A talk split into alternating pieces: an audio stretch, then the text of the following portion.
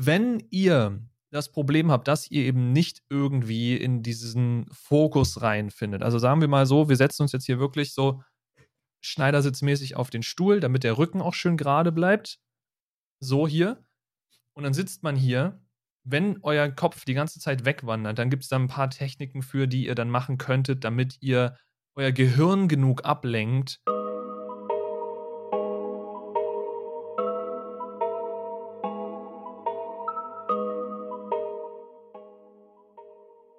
Nehmt ihr euch eigentlich mal Zeit für euch selbst und kümmert euch wirklich nur um euch selbst oder denkt ihr euch, ja, da habe ich später auch noch zu, äh, Zeit und äh, dann merkt man, wie man so langsam abbaut. Genau darum soll es heute gehen. Wir reden über das Thema Self-Care. Das ist momentan bei uns beiden tatsächlich ein ziemlich großes Thema. Und da haben wir uns gedacht, dann könnte man da auch in einem Podcast natürlich mal ganz offen drüber reden. Was bedeutet wir? Ihr kennt das Ganze schon. Die Endgegner funktionieren nicht alleine. Dementsprechend, mein Patsy. Hallöchen. Ja, nee, Self-Care ist natürlich ein sehr weiter Oberbegriff und ich weiß nicht, wie tief wir heute gehen wollen, wie weit wir heute über das eigene Leid klagen wollen, denn das ist ja das, womit man bei Self-Care auch schnell abrutschen kann, dass man dann anfängt, darüber zu lamentieren und eventuell auch ich will jetzt nicht sagen, die Lösung aus dem Blick zu verlieren, weil das klingt so, als wäre jedes dieser Probleme so super einfach zu lösen. Das ist es nicht. Versteht mich bitte nicht falsch. Ich meine, äh, äh, Mental Illnesses und so, die kannst du dich mal ebenso durch einen Spaziergang draußen im Wald lösen. Ist mir vollkommen klar. Aber es gibt natürlich auch Ansätze für Besserung, Meditation etc. Darüber wollen wir dann heute wahrscheinlich noch so ein bisschen reden. Wie gesagt, ich weiß noch nicht genau, wo wir jetzt mit dieser Folge hinzielen, was wir abzielen, heute zu erzählen. Ich glaube, das ist mal wieder so eine, wie Spike es so schön nennt, so aus dem Bauch heraus Folge. Wir schauen einfach mal, wo uns das ganze Thema hinträgt und was wir denn da letztendlich sharen und vielleicht sogar oversharen, so wie ich das sehr gerne tue. Wir werden sehen. Aber weil du es in dem Task hier mit aufgefasst hast, möchtest du ganz kurz so ein bisschen klar abstecken, so was ist Self-Care überhaupt, was verstehen wir darunter und was ist dann logischerweise auch der Kontext des heutigen Gesprächs? Ja, natürlich. Und ich habe sogar drei Punkte, die wir als Themenblöcke haben, die habe ich rausgesucht. Ich war mal fleißig. Äh, momentan ist das ja hauptsächlich äh, aus besagten Gründen, wo wir vielleicht heute noch drüber eingehen im Oversharing, ähm, hat Patsy sich ja die letzten Wochen sehr, sehr stark um die Themenfindung und Strukturierung gekümmert. Und ich dive da jetzt so ganz langsam wieder rein und dann komme ich direkt mit so einem Thema um die Ecke. Auch super. Ja, aber was bedeutet Self-Care? Im Grunde genommen bedeutet Self-Care, dass man wirklich mal sich selbst in den Fokus nimmt, schaut, was stimmt nicht. Also wirklich mal selbst reflektieren. Ich weiß, das fällt unglaublich vielen Leuten schwer, weil jeder Mensch hat heutzutage Probleme. Manche leichter, manche schwieriger. Und gerade die schwierigen blendet man aus und versucht dann den, den leichten eine stärkere Bedeutung zu geben, damit man sich ja von den schwierigeren ablenkt. Aber es geht halt wirklich darum, mal den Fokus auf sich selbst zu nehmen, zu schauen, was ist nicht okay, was könnte man verbessern, sich Zeit für sich selbst zu nehmen, eventuell spazieren gehen, um den Kopf frei zu kriegen, die Ernährung anpassen, halt wirklich mal das zu machen, was man viel zu selten macht, sich um sich selbst kümmern und Sachen zu machen, die einem gut tun.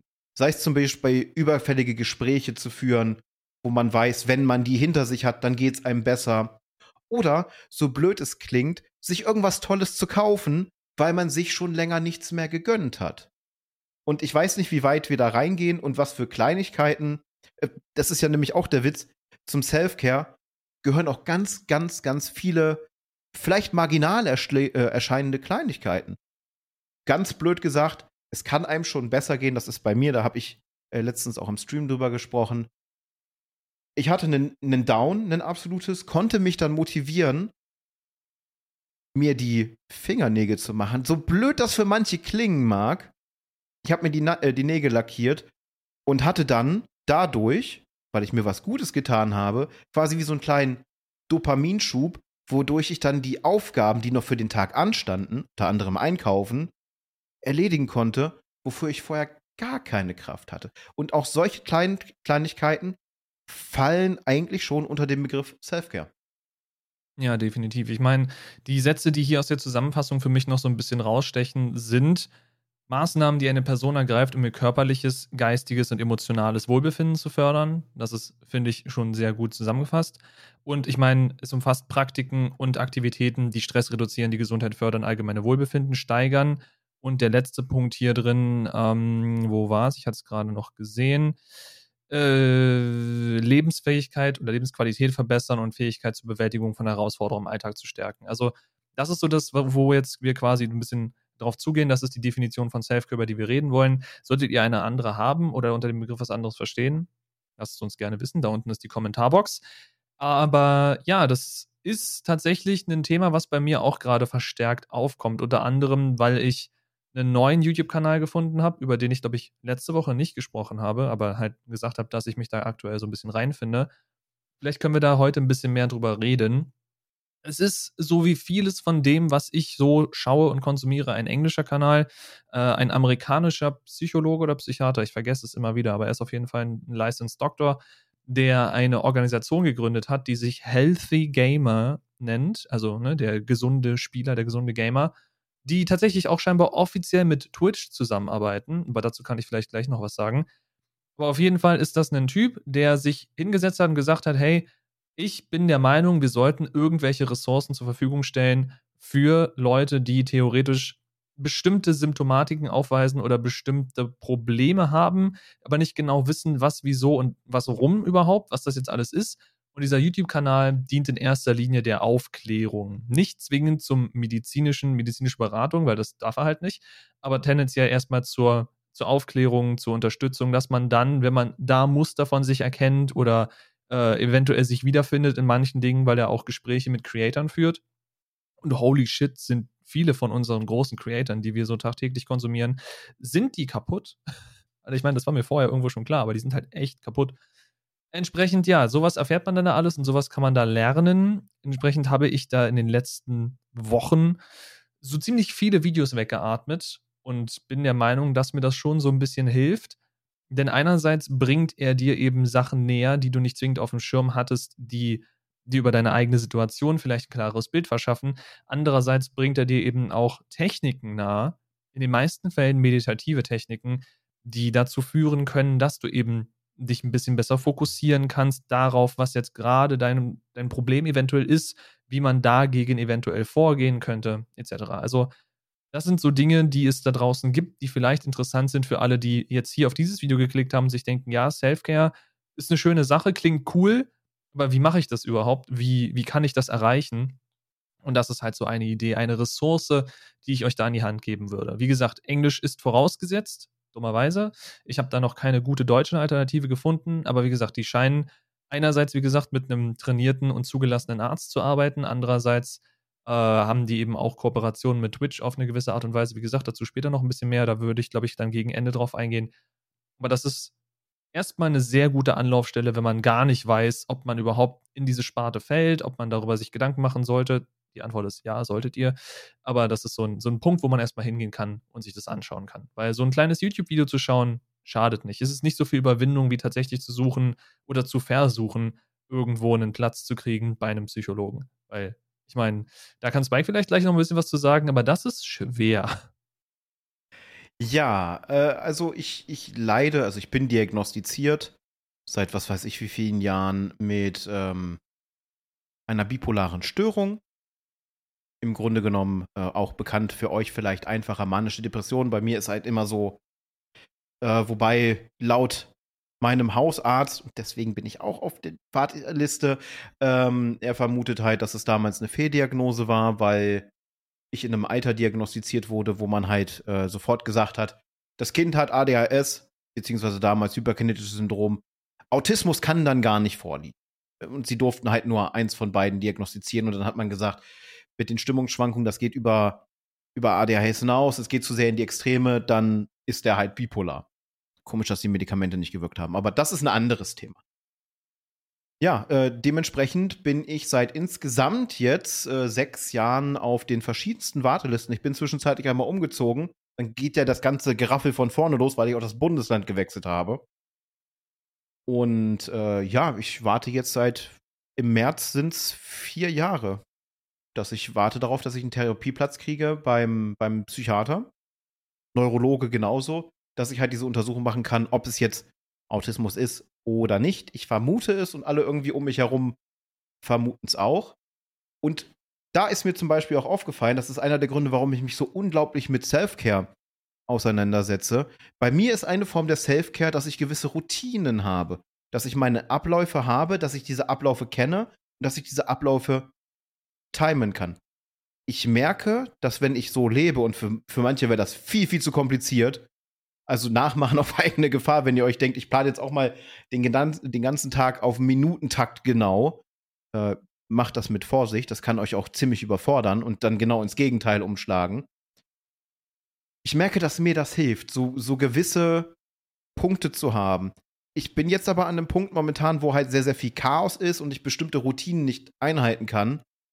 Und versuche momentan, wie Patsy zum Beispiel, durchschauen von YouTube-Videos oder Lesen von Literatur, zu lernen, damit umzugehen, wenn ich meine meine Routinen nicht fahren kann, weil das belastet mich natürlich, und ich Alternative schaffen kann, ob ich vielleicht auf ein flexibleres Modell umstellen kann, was mir trotzdem ermöglicht, alle meine Aufgaben zu schaffen, ohne dass mir zu schnell die Energie ausgeht. Weil die ist bei mir sehr begrenzt. Das wäre ein interessantes Modell, weil ich, wie gesagt, das also Flexibilität und auf die Minute genau oder am liebsten den gesamten Tag in einzelne Routinenblöcke zu teilen, ist halt sehr schwierig. Und ich meine, da bin ich ein bisschen froh, dass ich, also kann gut sein, dass ich auch irgendwo aufs Spektrum falle, aber dass ich tendenziell diese Probleme weniger habe, dass ich eben so feste Routinen brauche. Klar, Routinen sind auch für mich praktisch. Meistens mache ich daran fest, welcher Wochentag ist, weil ich weiß, okay, ist heute ein Stream oder ist heute kein Stream. Danach mache ich so ein bisschen die Woche mittlerweile fest weil auch die Tage einfach alle miteinander verschwimmen und verwachsen. Weil, wenn man den ganzen Tag hier sitzt, im Homeoffice, dann kriegt man von der Außenwelt nicht so viel mit. Und wenn man von der Außenwelt nicht so viel mitkriegt, ist es eigentlich auch vollkommen egal, welcher Wochentag es ist. Das Einzige ist bloß dann interessant, ist es wirklich ein Tag unter der Woche oder ist es Wochenende, weil entsprechend muss ich arbeiten oder nicht. Ist es halt so ein bisschen anstrengend alles. Aber ja, also das, das wäre interessant, da eine richtige, gute Lösung zu finden, weil ich glaube, ein bisschen mehr an Flexibilität würde dir auf jeden Fall gut tun. Einfach weil du dann Sachen, die spontan passieren, die auch wahrnehmen kannst, wenn du möchtest, ohne dass sie dir komplett deinen gesamten Rhythmus zerstören. Weil, ich meine, Spontanität zu haben irgendwo ist ja auch sehr praktisch. Wenn man jetzt mal gefragt wird, hey, habt ihr Bock, nachher noch was zu machen, nachher rauszugehen oder aus irgendeinem Grund kannst du Ding X nicht machen, was du theoretisch jetzt machen wollen würdest in deinem Routineplan. Und wenn dich das nicht komplett aus der Bahn wirft, wäre schon mal sehr viel geschafft. Denke ich jetzt zumindest, dass das dann zu deiner Lebensqualität beitragen würde, wenn du nicht kontrolliert wirst von den Dingen, die um dich herum passieren, auf die du nicht zwingend einen Einfluss hast. Weil das stelle ich mir sehr belastend vor. Aber ich glaube, wir können auch mal auf den ersten Punkt eingehen, den du hier aufgeschrieben hast. Wie wichtig ist Self-Care für uns? Und ich muss sagen, wie gesagt, aktuell merke ich, es müsste so viel mehr sein für mich, dass ich wieder mehr Zeit habe für mich, weil ich merke, wie mich verschiedenste Sachen einfach erdrücken und zermalmen von verschiedenen Seiten. Ob das jetzt der, der Haushalt ist, der sich aus irgendeinem Grund türmt oder die Aufgaben auf der Arbeit, die aufkommen, eventuell Sachen, die ich im Stream machen will, die ich aber nicht schaffe aufgrund von zeitlichen Pro Problemen und Begrenzungen. Dann eventuell Sachen, die bei den Endgegnern anfallen, wo man auch viel mehr machen müsste. Ich meine, wir haben jetzt diesen Tech-Kanal, wir haben diesen Gaming-Kanal. Ich habe zumindest schon geschafft, anzufangen zu skripten bei einer Folge für den Tech-Kanal. Aber Scripting ist eine Sache. Aufnehmen und editen und dann releasen ist nochmal eine ganz andere Sache. Entsprechend habe ich jetzt irgendwie so vier Türme, wenn man Familie noch mit dazukommt, dann habe ich vielleicht fünf Türme hier stehen und alle müssen irgendwie so ein bisschen repariert werden, wenn man da dieses Sinnbild weitergehen will. Alle Türme sind baufällig, alle Türme müssen repariert werden, constantly. Und ich bin quasi mit meinen Steinen und mit meinen Mörteln da am Rumfixen und immer rumrennen. Aber der sechste kleine Turm da hinten, der ich bin, der bröckelt und bröckelt und bröckelt und fällt bald um. Und davor habe ich so ein bisschen Angst, dass, wie gesagt, der, der sechste Sinnbildturm, der mich jetzt verkörpert, dass der nicht genug Aufmerksamkeit bekommt und deswegen irgendwann nur noch eine Ruine ist. Und deswegen muss ich theoretisch mehr für mich tun. Ich brauche die Zeit, mehr für mich zu machen. Aber die ganzen Verpflichtungen, die ich habe, ob ich mir die jetzt selber aufgebürdet habe, weil es der Stream ist oder weil es die Endgegner sind. Weil ich meine, Familie und Arbeit und so, das gehört halt zum Leben dazu. Da kann ich jetzt nicht einfach sagen, tut mir leid, jetzt nicht mehr. Das ist so das Ding, klar, okay, sehe ich ein, aber die Sachen, die ich mir so selber aufgebürdet habe für meine eigene, für meine eigene Hobbyauslastung, was ja so gesehen auch wieder ein bisschen Self-Care ist. Du möchtest dich mit Dingen beschäftigen, die dich begeistern, die dir Spaß machen. Andererseits musst du eben auch aufpassen, dass die Dinge, die dir Spaß machen, nicht dazu tendieren, zu viel zu werden und dich zu überfordern. Und deswegen versuche ich gerade verzweifelt diesen Mittelweg zu finden, einen Weg zu finden, wo ich das machen kann, ohne dabei selber daran kaputt zu gehen. Und deswegen, ja, wie wichtig ist mir Self-Care? Es ist, es ist in letzter Zeit so viel wichtiger geworden, was eventuell auch den, den Umschwung in die Richtung des YouTubes gezeigt hat. Oder YouTube hat es mir gezeigt, I don't know. Weil ich meine, YouTube weiß bestimmt oder kann so ein bisschen mich einschätzen, hat mir entsprechend predicted, ey, wie wär's, wenn du mal diese Sachen so zu Self-Care und Mental Health schaust, damit es dir eventuell ein bisschen besser geht? I don't know, wie viel YouTube über mich weiß. Das könnte ich mir gut vorstellen, dass die das gefühlt wissen. Aber ja, das ist so das Ding, da muss ich mehr machen, weil sonst habe ich wirklich Angst, dass ich in ein tiefes Loch falle. Ja, und aus diesen Löchern ist äh, schwer wieder rauszukommen, selbst mit Hilfe. Äh, du hast den Punkt gesagt mit dem, mit dem bröckelnden Turm, das finde ich ganz gut. Äh, mir ist sogar noch ein Punkt dazu eingefallen. Er bröckelt nicht nur vor sich hin, sondern du hast ja diese anderen Türme und da fehlen ja gerne mal Stücke. Und was macht man? Man rennt dann zu seinem eigenen Turm und reißt einen Stein raus, um den da hinzupacken. Das heißt, man nimmt sich selbst ein bisschen, äh, wie nennt man es am besten? Mental Health, nenne ich es Stabilität. Und Stabilität. Also nimmt man sich selber raus, um andere Bereiche dann wieder auszugleichen. Und das ist dieses, dieses typische, worauf es hinausläuft, dieses Selbstaufgeben, Selbstzerstörerische. Und das ist halt einfach ein, ein Weg, den man nicht sonderlich lange gehen soll, weil man sagt ja, wenn man merkt, das merkt man leider erst viel zu spät, wenn etwas einem schadet, im Grunde genommen sind wir das dann in dem Moment selber, sollte man schauen, dass man andere Möglichkeiten findet, um das wieder zu reparieren. Du kannst jetzt aber auch nicht beigehen und einfach sagen, so, den Stein habe ich da jetzt vor kurzem reingetan aus dem Tor, den reiße ich wieder raus und stecke den bei mir rein. Der Stein ist weg. Das heißt, es muss neues Material her. Und da kommt halt Self-Care ins Spiel. Und äh, ich habe es anfangs schon gesagt, das sind so marginale Sachen, dass man einfach mal was macht, was einem gut tut. Ihr seht zum Beispiel, ich sehe ein bisschen anders aus ich habe mich überwunden und das war eine mega krasse Überwindung. Ich bin absolut. Telefonieren ist für mich, äh, wenn man sagt, ich habe zehn Energiepunkte über den Tag verteilt und ich muss irgendwo anrufen, sind neun bis zehn Energiepunkte weg. Dementsprechend habe ich mich überwunden, bin zum Friseur gegangen. Der hat sich, beziehungsweise zum Barbier, der hat sich unglaublich viel Zeit für mich genommen um erstmal quasi warm zu werden und allem drum und dran und äh, hat mir dann die, die Haare geschnitten, den Bart fit gemacht. Und ich habe mich danach so gut gefühlt, weil, wenn ihr die älteren Folgen gesehen habt, ich sah schon ein bisschen verwahrlost irgendwie aus, weil ich da halt überhaupt keinen Fokus drauf gesetzt habe. Das ging. Endgegner findet statt, mach dich irgendwie zurecht und äh, ne, anstatt dass ich vielleicht die Energie genutzt hätte, um mich selber zu stylen, erstmal an einem Monat, dann werden einmal kurz die Haare gekämmt, dass das einigermaßen vernünftig aussieht. Und der Bart ungefähr, dass er nicht aussieht, als hätte ich in eine Steckdose gegriffen. Das waren schon so, so Sachen.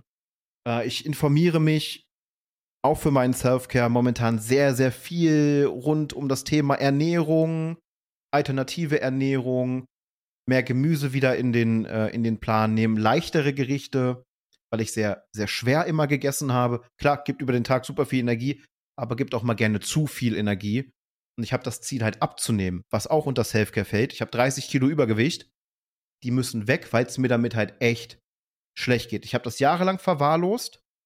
Hab mir immer gedacht, andere Sachen sind wichtig. Um das Gewicht kann ich mich irgendwann immer noch kümmern. Ist das Gewicht immer weiter gestiegen. Dann kam mein Arbeitsunfall dazu. Dann, dann war ich auf 160 Kilo. Bin auf 100 runter über 10 Jahre. Und da stecke ich jetzt fest. Und jetzt habe ich mir den Zeitpunkt genommen. Und ich bin froh, dass meine Frau mich unterstützt. Das ist nämlich auch so ein wichtiger Punkt bei Self-Care. Wenn du von Menschen umgeben bist, die dir dann Self-Care nicht gönnen, da gibt es Menschen. Das machen sie aktiv oder passiv, dass sie es gar nicht mitkriegen. Vielleicht ist gönnen, nicht gönnen das falsche Wort, sondern sie nehmen in dem Moment vielleicht ungewollt, unbewusst mehr Raum ein, als eigentlich gut wäre. Und man gibt ihnen diesen Raum natürlich. Aber damit engt man sich selber wieder ein und nimmt sich dann quasi, wie, wie Patsy das mit dem Turm gesagt hat, wieder so ein Stück Stabilität raus, weil dann ist es auf einmal so, dann hast du an deinem schon bröckeligen Turm ein Gerüst kleben, was mit dem anderen Gebäude verbunden ist, das dann dieses andere Gebäude noch zusätzlich zu dem Kitten und dem ganzen Sachen auch noch stützt. Und es kippt trotzdem immer so in die eigene Richtung und man muss versuchen, den eigenen Turm dabei noch stabil zu halten. Ich finde schön, dass wir so early on in der Folge eine Metapher gefunden haben, die einfach immer weiter erweiterbar ist und trotzdem funktioniert. Das gefällt mir gerade sehr gut. Äh, nee, aber ich meine, ah, ich habe die Frage noch nicht beantwortet. Sehr wichtig. Okay. Langer Rant, um die Frage komplett zu ignorieren, lieben wir. Nee, wir können auch gleich mal darauf eingehen, was Selfcare betreiben für uns überhaupt bedeutet. Denn ich glaube, für mich würde es in erster Linie bedeuten, dass ich wirklich, und das klingt jetzt wahrscheinlich auch wieder sehr egoistisch, dass ich wirklich mehr Zeit für mich alleine mit mir alleine bräuchte. Also ich, ich will einfach mal wieder raus aus dieser Wohnung. Ich möchte raus irgendwo in die Natur. Ich muss irgendwie was unternehmen, was nicht mit Verpflichtungen zu tun hat. Weil mein ganzer Tag ist verpflichtungsorientiert. Du musst arbeiten, du musst Haushalt machen, du musst dich darum kümmern, dass es der Familie gut geht. Du musst dann im Zweifel noch, also was heißt musst, wie gesagt, Streamen und so sind halt wieder noch andere Sachen. Da ist dann der kleine Dämon im Hinterkopf so, aber du musst streamen, du möchtest das ja, du willst dir da was aufbauen, also musst du da jetzt die Arbeit reinstecken. Wie gesagt, das ist wieder so das Ding, was man theoretisch rausnehmen könnte, aber das wäre dann so gesehen für das Kleingewerbe auch dann quasi der Todesstoß. Entsprechend nicht so ein großer Fan davon. Aber ich bräuchte irgendwo die Zeit, um sie mir selber zurückzugeben. Und zwar so, dass ich irgendwas machen kann, was für mich quasi angenehm ist und nicht mit Verpflichtungen zu tun hat, sondern einfach, du gehst raus, du unternimmst irgendwas, wie gesagt, und sei es sowas wie einfach nur hier am Wasser langlaufen und dann gehst du nach einer halben Stunde oder so, gehst du wieder nach Hause und dann ist gut. Und da habe ich auch gehört, auch bei diesem YouTube-Channel Healthy Gamer, äh, der hat eine schöne Frage gestellt an einen seiner äh, quasi Partner, Interviewpartner oder was auch immer. Der meinte, äh, Meditation ist auch ne, ne, so eine Sache, wo du dich so ein bisschen auf dich selber konzentrierst, so ein bisschen deine Mitte und deine Ruhe findest. Und es wird angeraten, wenn man wenig Zeit hat, dass man versucht, irgendwo innerhalb seines Tages so eine halbe Stunde vielleicht zu finden, um sich einfach mal so ein bisschen auf sich selbst zu besinnen und eine kleine Meditationsrunde einzusetzen, wo dann die Koop-Partnerin, Koop sage ich die ganze Zeit, ich bin noch beim Gaming, äh, die Interviewpartnerin dann meinte so, ja, aber ich habe keine halbe Stunde. Ich, ich habe ja gar keine Zeit dafür. Und er so, cool. Dann solltest du für eine ganze Stunde aimen. Einfach bloß, um dir wirklich mal bewusst zu werden, dass du dir halt auch wichtig sein solltest, dass du nicht nur davon gelenkt werden kannst, was du alles zu tun hast, was du alles an Verpflichtungen hast, sondern auch wirklich mal sagst, okay, ich setze mich jetzt hin und das ist dann Zeit, die ich mir quasi aus meiner Arbeit rausnehme. Gut, wir reden jetzt hier von Content Creatern, von StreamerInnen, die quasi sich entscheiden können, wann sie arbeiten und Self-Care auch theoretisch zum Teil der Arbeitszeit machen können was man jetzt als Angestellter vielleicht nicht zwingend machen kann. Ich meine, ich kann meinem Arbeitgeber nicht sagen, hey, ich packe mir einen Termin rein von 10 bis 11 für Selfcare. Ist okay, oder? So, machen wir mal eben so. Ich glaube, das findet der Chef nicht so cool. Aber tendenziell solltet ihr eben auch versuchen, in eurem Alltag so ein bisschen den Ruhen, den, den, die, die Ruhe und den Ausgleich zu finden, um euch auch einfach mal ein bisschen, und ich meine, das ist diese völlig bescheuerte Werbung von damals gewesen, aber ihr, ihr seid es euch auch irgendwo wert, dass ihr euch so ein bisschen Zeit nehmt für euch selber und nicht nur funktioniert und Dinge tut, die ihr tun müsst oder die ihr euch verpflichtet fühlt zu tun, sondern auch, um da zu sitzen und zu sagen, hey, ich versuche jetzt mal so ein bisschen auf mich zu hören oder mich reinzuhören, um zu schauen, was sind denn meine Bedürfnisse aktuell, woran fehlt es mir, was könnte ich tun, um dieser, dieser Situation irgendwie Besserung zu verschaffen, wenn es mir denn schlecht geht. Und da müsst ihr in erster Linie logischerweise so ein bisschen auf eure Körpersignale achten, auf eure Gefühle achten. Und wenn ihr das alleine nicht hinbekommen solltet, wie gesagt, dann auch versuchen, eventuell dann professionelle Hilfe anzustreben. Was ich persönlich für mich auch sehr willkommen heißen würde. Ich würde sehr gerne mal mit irgendeinem Psychologen reden. Mein Problem ist bloß, und da haben wir jetzt wieder die tollen Ausflüchte und so weiter, aber ich habe keine Zeit dafür. Es ist wild, dass man das anbringt, aber ich habe keine Zeit in meinen Tagen, die ich mir aussuchen könnte, um das zu tun. Ich müsste dafür dann andere Sachen verschieben, verkürzen oder gar terminieren. Also beenden. Und ich weiß nicht, ob ich dazu schon bereit bin. Dafür ist es quasi noch nicht gravierend genug. Aber vielleicht reden wir da in ein paar Monaten nochmal drüber. Naja, das Ding ist, wenn du so einen Termin bei so einem Facharzt hast, kannst du das sogar in der Arbeitszeit machen, der bescheinigt dir das und dann kann zum Beispiel der Arbeitgeber, die Arbeitgeberin, kann nichts machen. Ne, du hast deinen Termin, du musst hin, kriegst eine Bescheinigung, du warst bei dem Termin.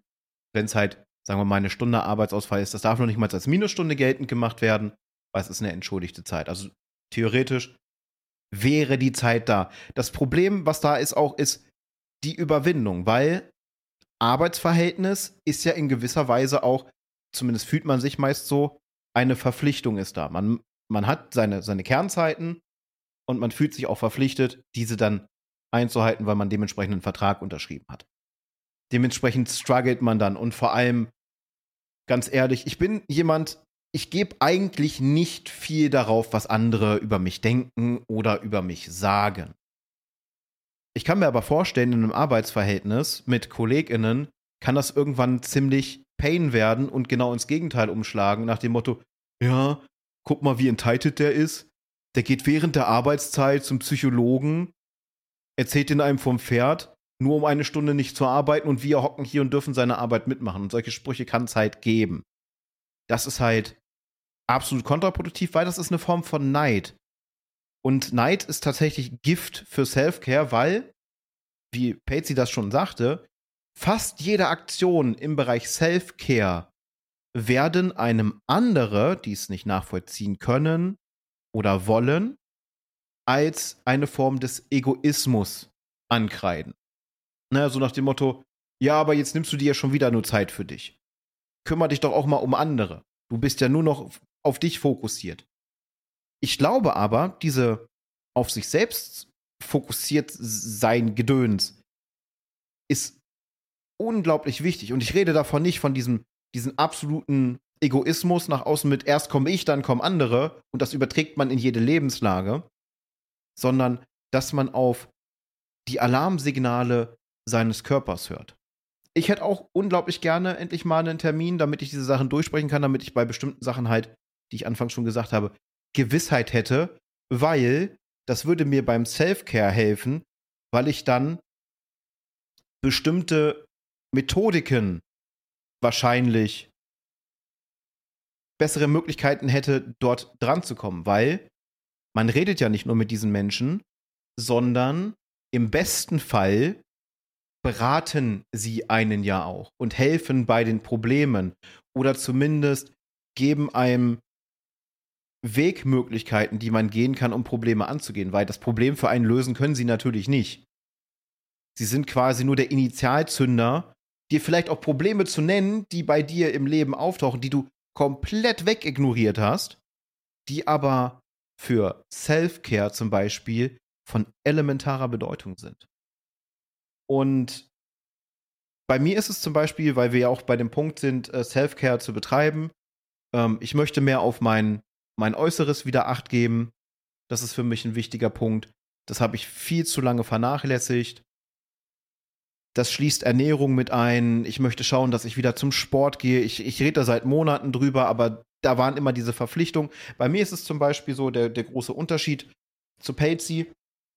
Patsy ist in einem Arbeitsverhältnis. Das heißt, er hat eine feste Konstante, was auch in, in gewisser Weise eine Routine ist. Und am Ende des Monats kommt halt was an. Bei mir ist das Problem, ist das komplett wohlwollenstechnisch und leistungsbasiert. Das bedeutet für mich als Selbstständiger, als Vollselbstständiger, wenn ich einen Tag nicht arbeite, habe ich den Tag auch kein Geld verdient. Und wenn man in diesem Bereich des, ich nenne es mal Mikroinfluencers ist, was auf mich garantiert zutrifft, dann bedeutet jeder nicht gearbeitete Tag ein großes Problem Richtung Ende des Monats. Und das will ich natürlich vermeiden. Dementsprechend knüppel ich mehr. Jetzt stehe ich aber vor dem Problem, dass ich feststelle, ich investiere unglaublich viele Stunden. Ich habe da aber das Gefühl, in diesen Stunden nicht effizient zu sein. Was ich, womit ich jetzt nicht meine mit, ich bin jetzt zu langsam oder sonst irgendwas, sondern ich habe das Gefühl, meine Zeit, die ich habe, nicht effizient zu nutzen und mich bei bestimmten Sachen mehr auszulaugen, als es quasi eigentlich notwendig wäre. Und ich suche momentan für Selfcare Möglichkeiten der Optimierung. Das klingt jetzt wieder sehr, sehr krass nach Routinen. Aber es geht mir einfach darum, dass ich bestimmte Aufgaben habe und nicht erst im Kopf beigehe und die Untertasks in Untertasks in Untertasks aufteile, wie das bei Neurodivergenten gerne mal der Fall ist. Das ist ein ganz, ganz großes Problem. Dann kann aus so einer, so einer kleinen Checkliste mit vier Punkten können dann auf einmal 100 Punkte werden. Weil zum Beispiel äh, für eine neurotypische Person Aufgabenstellung Spülmaschine ausräumen. Da drin ist für die, für die neurotypische Person alles erklärt. Bei mir heißt es dann, die Gabeln ins Gabelfach packen, die Messer ins Messerfach packen. Das sind alles einzelne Aufgaben, die abgearbeitet werden müssen. Also, ich habe die Oberaufgabe und sie werden in immer kleiner werdende Unteraufgaben kategorisiert. Und irgendwann verliere ich den Überblick und dann stehe ich da und weiß nicht mehr, was ich machen soll. Also habe ich Ineffizienz. Und das tut mir nicht gut, weil dann, dann gibt es etwas, das nennt sich auch äh, Paralyse. Und das erzeugt nochmal wieder mehr Stress. Und alles, was ich momentan machen möchte, ist Stress möglichst minimieren. Stress vermeiden, ohne ihn zu provozieren. Und da suche ich momentan Lösungswege, um meine Psyche wieder zu stabilisieren, weil ich merke momentan, ich struggle sehr stark mit mir ich leide unter sehr starken Stimmungsschwankungen, was man sehr gut im Stream erleben kann, von hey, alles ist geil zu ich schweige zehn Minuten und gucke böse in die Kamera. Es ist alles dabei und damit bin ich maximal unzufrieden. Dementsprechend versuche ich momentan alles Mögliche, um einfach so ein so ein Mindestlevel an, oh, wie beschreibe ich das denn? Wohlsein? Passt das irgendwie als Wort? Äh, ich habe wieder angefangen, Musik zu hören, wenn ich bestimmte äh, Sachen mache. Wenn ich rausgehe, ist Musik auf den Ohren und so weiter und so fort. Um, nicht um mich jetzt ein bisschen abzuschotten, sondern ich habe sehr lange Zeit Musik gelebt. Ich habe über zehn Jahre in einer Band gesungen. Da bleibt natürlich was über. Und ich habe irgendwann von einem Tag auf den anderen aufgehört, Musik zu hören. Ganz merkwürdig. Und jetzt, ich muss mich quasi wieder dran gewöhnen, Musik zu hören, aber ich merke zum Beispiel, wie gut mir das tut, wo du das bei der Meditation hattest, sich einfach vielleicht mal zehn Minuten hinzusetzen, den Stuhl nach hinten zu klappen, die Kopfhörer rein, die Musik, die man am liebsten hört, rein und dann einfach so zehn Minuten versuchen an nichts zu denken. Und man weiß ja, Männer können das, an nichts denken. Wir können tatsächlich dafür sorgen, dass da oben im einfach nur quasi diese, äh, dieses Wüstenkraut einmal so durchfliegt das ist eigentlich eine sehr praktische Fähigkeit und das versuche ich momentan. Und alleine schon diese zehn Minuten. Und ich finde diesen Tipp mit, dem, mit der Meditation aus meiner Sicht einen unglaublich wichtigen Punkt. Und auch die Antwort mit, ja, aber ich habe keine halbe Stunde, ich habe nicht diese Zeit dafür, dass man dann sagt, dann nimmst du das Doppelte. Um einfach mal darauf hinzuweisen, du musst da schon irgendwas anders in deinem Leben machen. Du hetzt dich von Punkt zu Punkt entschleunige doch mal.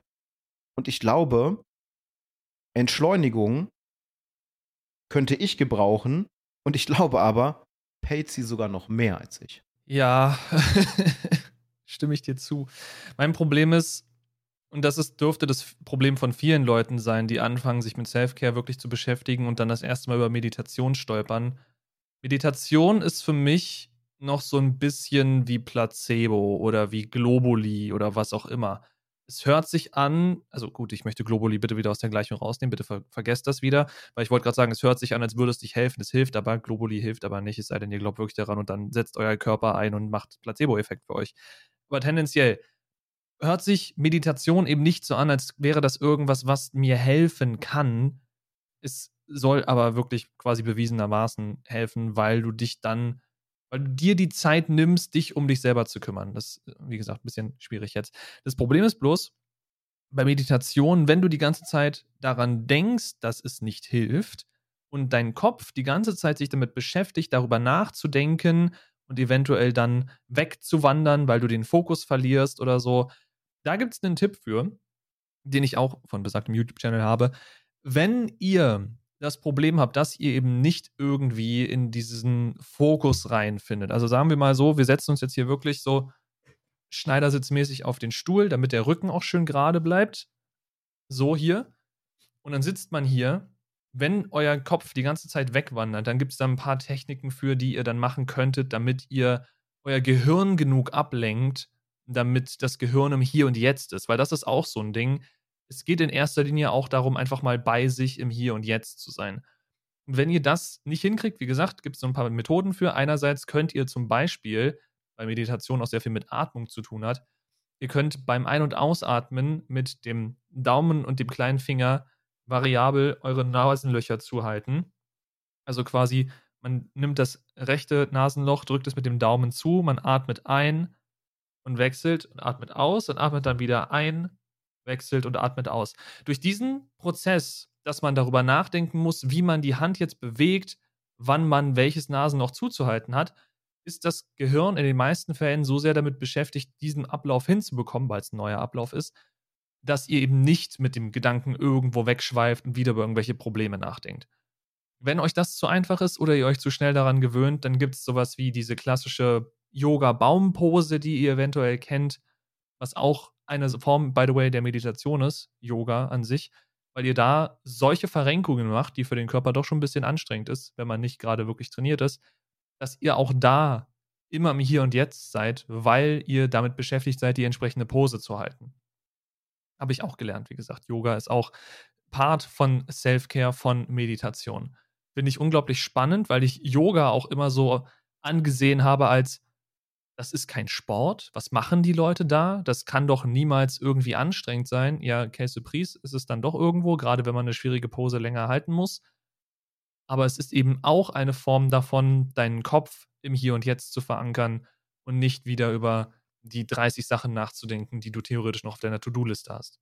Entsprechend werde ich da versuchen, ein bisschen mehr reinzugehen, auch wenn ich dem Ganzen, wie gesagt, sehr skeptisch gegenüberstehe, aber ich werde es versuchen. Wenn ihr so Sachen habt oder Probleme habt, über eure eigenen Gefühle vielleicht zu reflektieren? Gibt es da mittlerweile auch irgendwelche Programme und Apps dafür, die euch jetzt helfen und ob ihr das in irgendeinem Provider äh, verankern wollt und da eure Daten eingeben wollt, ist vollkommen verständlich, wenn ihr das nicht möchtet.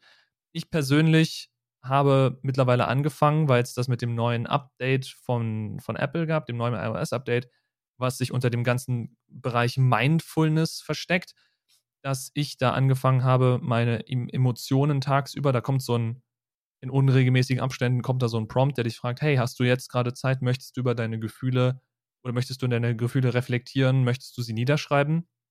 Und da kann man dann innerhalb dieser App das alles erfassen. Man kann sagen, ob man sich gerade eher quasi neutral fühlt, ein bisschen angenehmer, ein bisschen unangenehmer oder eben in die Extreme der beiden Richtungen. Kann dann angeben, was man gerade fühlt, also sowas wie Erschöpfung oder sowas wie Glück oder eben Stress. Und dann wird man als drittes gefragt, ob das oder womit das am meisten zusammenhängt. Arbeit, Aufgaben, Familie, Partner etc. Das lässt sich da alles erfassen. Und dann wird das über Dauer ein bisschen dokumentiert. Äh, ihr habt da die Möglichkeit, ein kleines Formular auszufüllen, was natürlich nicht irgendwie medizinisch relevant ist, aber was euch zumindest eine grobe Einschätzung gibt, wie, ich meine, wie gesagt, wir wissen nicht genau, was Apple da jetzt im Hintergrund hat, aber eine grobe Einschätzung gibt, ob ihr eventuell eine, eine Gefahr habt, eine leichte oder schwere Gefahr für eine mögliche Depression und für Burnout, glaube ich, waren die beiden Optionen, die sie einem darstellen. Und was ich auch wieder gemacht habe, was ich früher auch für Bullshit gehalten habe und deswegen von der Watch deinstalliert habe, ist die äh, eine Minute, es ist nur eine Minute, deswegen dachte ich mal so, das bringt ja auch gar nichts und wir lassen das aber eine Minute Mindfulness. Also die App heißt auch wirklich Mindfulness, dass man sich hinsetzt und wirklich eine Minute nur atmet. In einem regelmäßigen und langsamen Pattern. Das Coole an der Watch ist dabei, dass ihr eben auch vibriert. Das heißt, ihr könnt einfach die Augen geschlossen halten, ihr könnt da sitzen und die Vibration gibt euch quasi den Rhythmus, zu dem ihr dann atmet. Ich habe gemerkt, auch wenn es sich, wie gesagt, komisch anfühlt, weil wenn du dann hier sitzt, du bist theoretisch gerade am Arbeiten und die Uhr so, ey, hast du nicht gerade irgendwie, komm, willst du dir mal ein bisschen Zeit nehmen für dich? Dann kannst du dich hier eben hinsetzen und das einmal für eine Minute machen. Und ich bin gerade dabei, das sehr wertzuschätzen, glaube ich. Ich glaube, es hilft mir. Wie gesagt, ich kann es noch nicht sagen. Ich glaube, ich brauche gefühlt jemanden mit Ahnung vom Fach, der mir sagt, ja, das, was du da gerade versuchst, ist die richtige Richtung oder ey, das ist für deinen Typ Mensch, für dich, für dein Gehirn nicht das Richtige, um damit umzugehen, mach mal lieber das. Deswegen wäre mein Schritt halt wirklich zu sagen, hey, ich würde gerne mit jemandem reden, der da wirklich vom Fach ist, der da Ahnung hat, statt mich auf irgendwelche Devices zu verlassen, die mir irgendwelche Tipps geben wollen. I don't know, wie sinnvoll das ist. Aber das ist so das, was ich aktuell versuche. Weil ich habe festgestellt, wie gesagt, einerseits, dass ich gerne rausgehen würde, aber dafür die Zeit nicht finde, dass ich mich mehr auf mich fokussieren sollte. Und da fand ich auch noch interessant, was du meintest, ne, von wegen, ja, komm mal nicht so egoistisch rüber, nur weil du dich jetzt so viel auf dich selber fokussierst. Ich bin der Meinung, wenn es mir selber nicht gut geht und ich das quasi nicht schaffe, dass es mir wieder besser geht, dann kann ich ja auch für niemand anderen gut sein. Ich kann dann niemand anderem helfen. Wenn ihr quasi von jemandem wollt, dass er für euch da sein kann, müsst ihr ihm leider zuerst, ihm oder ihr, zuerst den Raum geben, dass die Person sich wieder fangen kann und selber sich wieder aufbauen kann. Ihr könnt nicht dann auch noch auf dieser Person rumhacken, von wegen, aber du musst doch jetzt für mich da sein, hör auf, so egoistisch, so egoistisch zu sein. Und das ist, glaube ich, der Part, der für die Außenstehenden an dieser Stelle sehr schwierig ist. Und wo ich auch noch so ein bisschen struggle, weil das eben dann auch noch bei einer Beziehung gerade mit reinfällt, wenn beide ihre individuellen Probleme haben, aber eventuell eben andere Probleme, andere Quellen, die die Probleme geben, dass man dann dasteht und sich denkt, cool, was, was machen wir jetzt? Weil, weil du Probleme hast, hast du nicht die Kraft, bestimmte Dinge zu tun. Deswegen fallen diese Dinge quasi jetzt auf meinen Teller, was dafür sorgt, dass ich auch weiter in die Probleme abrutsche. Und wir uns so gesehen dann irgendwann nur noch ankeifen und letzten Endes dann, keine Ahnung, dazu führt, dass man sich dann trennt oder was auch immer. Also, das sind echt Probleme, die man beheben muss, weswegen dieses Self-Care so wichtig ist. Und wie gesagt, wenn es mir nicht gut geht, kann ich nicht für dich da sein, kann ich nicht für dich ein guter Freund sein oder was auch immer. Deswegen sollte man darauf wirklich Wert legen, das für sich selber zu beachten, auf sich selber zu hören, auf die Notsignale des eigenen Körpers zu hören. Und wenn ihr jemanden kennt, der in letzter Zeit eventuell ein bisschen mehr struggelt, demjenigen vielleicht ein bisschen mehr Raum zu geben. Oder wenn ihr wirklich sehr nah mit dem seid, eventuell auch mögliche Hilfe anzubieten und dann eben auf die Reaktion zu schauen, ob diese Hilfe gewollt ist, benötigt ist oder ob ihr dann doch lieber ein bisschen den Raum gebt, damit diese Person sich selber wiederfinden kann. Ja, ich weiß auch nicht mehr, wer es gesagt hat. Weil ich finde ich find diesen Satz eigentlich schon sehr, sehr richtungsweisend. Äh, die Aussage war, du kannst nur andere heilen, wenn du selbst geheilt bist. Was so viel bedeutet ist, solange du deinen, deinen riesigen Rucksack an Problemen mit dir rumschleppst, hast du gar nicht die Möglichkeit, andere zu unterstützen, weil dich dieser Rucksack halt aufhält. Du kannst halt niemals wirklich die Energie freigeben, die zum Beispiel eine andere Person braucht, um ihr zu helfen. Dementsprechend ist Self-Care halt ein so elementarer Punkt, der immer weiter quasi nach hinten rückt. Ich meine, man hört es ja auch immer wieder zum Beispiel aus der Arbeitswelt, die sogenannte Work-Life-Balance, über die sich ältere Generationen immer wieder lustig machen. Äh, guess what? Ich gehöre mittlerweile ja zu diesen älteren Generationen als jemand, der im Jahr 84 auf die Welt gekommen ist und das quasi noch mehr oder weniger mitgemacht hat. Und was mir aufgefallen ist, und ich nehme mich, äh, mir dann, äh, mich da nicht mit raus, die jüngeren Generationen haben recht. Und ich habe festgestellt, und ich glaube, das ist auch bei, das, der Grund, warum viele so, so ablehnend und abwehrend reagieren, es ist Neid. Neid, dass diese Generation jetzt sagt, so, hier, stopp, nicht weiter, ich gehe sonst daran kaputt, das will ich nicht. Ich möchte mein Leben vielleicht auch ein ganz klein bisschen genießen. Und weil, ich ne, sage jetzt einfach mal, meine Generation die Zähne nicht auseinandergekriegt hat, ärgert sie sich darüber, dass das jetzt halt die, die spätere Generation macht. Der Witz ist aber, das ist ein Prozedere, das wiederholt sich immer wieder bei jeder neu kommenden Generation, die dann wieder etwas anders angehen und so weiter und so fort. Ich glaube, das ist auch der Grund, warum viele alte Menschen, besonders hier in Deutschland, wir sind ja sowieso eine reine Meckerkultur, traurigerweise.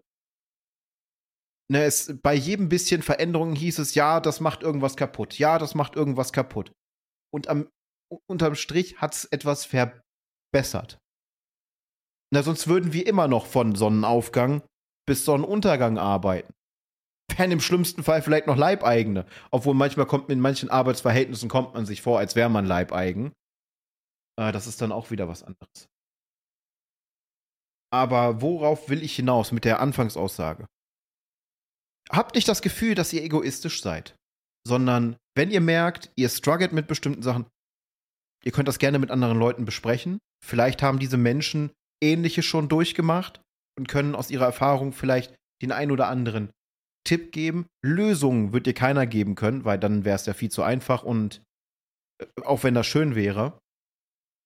Aber nimm dir die Zeit. Wenn du merkst, deine Energie ist einfach absolut, äh, absolut ein Tiefpunkt und du quälst dich nur noch durch den Tag, dann ist der Punkt erreicht, wo du definitiv die Reißleine ziehen musst.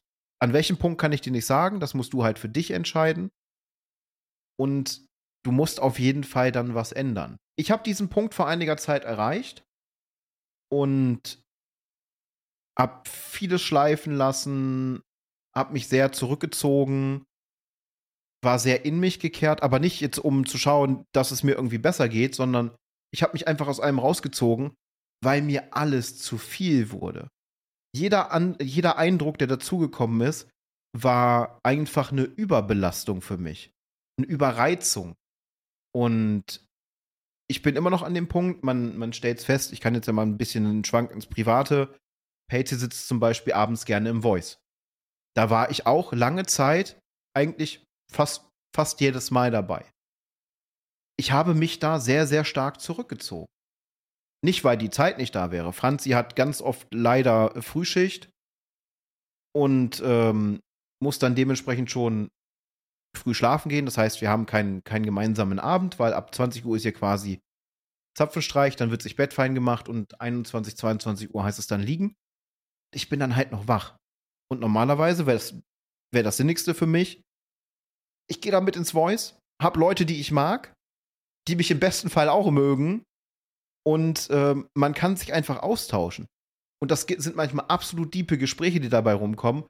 Und unterm Schnitt geht es einem in den meisten Fällen, nicht immer, weil es kommt auf den Themenblock natürlich an, geht es einem besser. Und trotzdem habe ich mich da rausgezogen, momentan, weil ich einfach das Gefühl habe, dadurch, dass ich diese Stimmungsschwankungen habe, übertrage ich besonders meine miese Laune dann auf diese Menschen oder sie kriegen irgendwas ab, was, was sie gar nicht abkriegen sollten. Und das möchte ich, möchte ich vermeiden. Ich glaube aber, dass es trotzdem falsch ist, das zu machen, weil das ist Abschotten. Und Abschotten bedeutet, man ist mit seinen Problemen alleine und zwar ohne Lösungen. Weil wenn man sich abschottet, wie will man denn irgendwelche Reize von außen bekommen, die einem vielleicht irgendwo helfen können? Und da versuche ich, das ist halt ich bin halt schon quasi am Rand von diesem Loch, was, was Patsy erwähnt hat, was neben dem Turm steht. Das Loch wird auch größer. Es ist ja nicht so einfach nur, da ist das Loch und du fällst dann irgendwann rein und du siehst dann deinen Turm da oben und da willst du wieder hin. Sondern dieses Loch denkt sich auch noch, ich verfolge dich und je nachdem, wie viele Probleme du hast, vergrößere ich mich auch. Und mache es dir schwerer, wieder rauszukommen, weil du musst ja, wenn du reingefallen bist, erstmal die Wand finden, das ist ja Schritt eins. Und dann musst du ja irgendwann auch die Wand wieder hochkommen. Wenn dann aber was dazukommt, denkt sich das Loch, ha, du stehst jetzt davor, warte mal. So, jetzt stehe ich, jetzt ist das Loch 50 Meter größer. Darfst wieder im Dunkeln drauf zulaufen und hoffen, dass du den Rand findest. Und an dem Punkt bin ich momentan. Ich stehe an der Kante und gehe quasi momentan rückwärts. Ja. Das Problem ist, das hat jetzt so ein bisschen die Metapher kaputt gemacht. Dummerweise finden wir aber keine, oder werden wahrscheinlich keine bessere finden, weil es ist nun mal ein Loch. Man kann es nicht besser beschreiben als solches. Und auch ich bin der Meinung, an diesem Loch zu stehen, vielleicht sogar schon mit einem Fuß so halb drin zu sein, weil ich merke wirklich, dass mir tagsüber nicht gut geht. Also was heißt tagsüber? Mir geht es eigentlich den Tag über nicht gut. Ich muss mich für sehr viel überwinden, um Dinge wirklich zu schaffen. Das heißt, also, ich bin immer noch irgendwo funktional. Ich habe es neulich so schön beschrieben. Äh, andere Menschen leben, ich existiere. Und ich glaube, das ist was, wo man definitiv das mit eins der Warnzeichen ist, wo man drauf aufpassen sollte. Was ich merke, ist das, was ich meinte, von wegen, ich brauche so ein bisschen mehr Zeit für mich selber, ich brauche diese Distanz irgendwo. Wenn ich Auto fahre, alleine, weil ich zum Beispiel das Kiddo in die Kita gebracht habe und ich fahre von der Kita zurück, wenn ich da dann die Musik richtig laut aufdrehe, wo wir ne, das Thema auch mit der Musik hatten, was du erwähnt hattest, wenn ich da die Musik richtig laut aufdrehe und einfach im Sommer jetzt, wo es warm war oder immer noch warm ist teilweise, wenn ich beide Fenster aufdrehe, damit mir der Wind durchs Gesicht ballert und ich dann äh, die Straßen da lang fahre, die ich ja gefühlt blind fahren kann, weil ich die jeden Tag fahre und einfach so ein bisschen einerseits diese Zeit für mich habe, weil ich ja alleine in dem Auto bin. Ich kann theoretisch jetzt machen, was ich will. Gut, ich muss wieder nach Hause fahren, damit ich weiter, damit ich arbeiten kann, aber tendenziell bin ich da frei.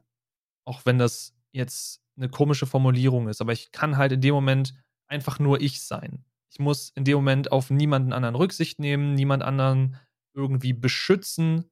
Ich bin einfach da für mich und ich kann ich sein. Und das ist, glaube ich, was, was ich aktuell sehr stark misse. Und ich kann dir nicht mal genau festmachen, woran es jetzt im Einzelnen liegt. Und ich glaube, das ist tendenziell das Problem, was viele haben. Es ist einfach dieses sich ranschleichende Gefühl, was immer größer und größer und größer wird, wie das besagte Loch. Und dass man dann, wenn man da nicht aufpasst und rechtzeitig versucht, die von Spike angesprochene Reißleine zu ziehen, dann irgendwann sich in diesem äh, quasi bäuchlings in diesem Loch wiederfindet und dann da durch die Dunkelheit tappt. Da, wie gesagt, bin ich gerade so gut wie davor und weiß halt auch nicht, mit wem genau ich darüber reden kann, mit wem ich darüber reden sollte, weil tendenziell ist das ja auch wieder so ein Ding, wenn du an dieser Position bist, dass man es dir vielleicht nicht unbedingt ansieht oder wenn du in dieser Position bist, dass du das nicht zwingend mitteilen willst, aus Gründen, die wahrscheinlich dumm sind. Sowas wie, ja, äh, also ich bin jetzt nicht so drauf, dass ich sage, Männer sollten keine Gefühle zeigen, weil absoluter Bullshit. Aber wenn du irgendwie das Gefühl hast, du hast niemanden, dem du dich jetzt zwingend mitteilen kannst, dann fühlt sich das eben umso schwerer an, überhaupt anzufangen, darüber zu reden. Und wenn du dann quasi die Scham noch mit reinbringst, darüber nicht reden zu können, aus welchen Gründen auch immer, dann staut sich das eben auch noch mit oben drauf. Also dieser, dieser Rucksack, den man hat, wird immer schwerer und immer größer und immer voller, während man eben gleichzeitig versucht, seinen eigenen Turm zu flicken. Ich glaube, wir verlieren das Sinnbild langsam. Das macht mich so ein bisschen traurig, aber egal.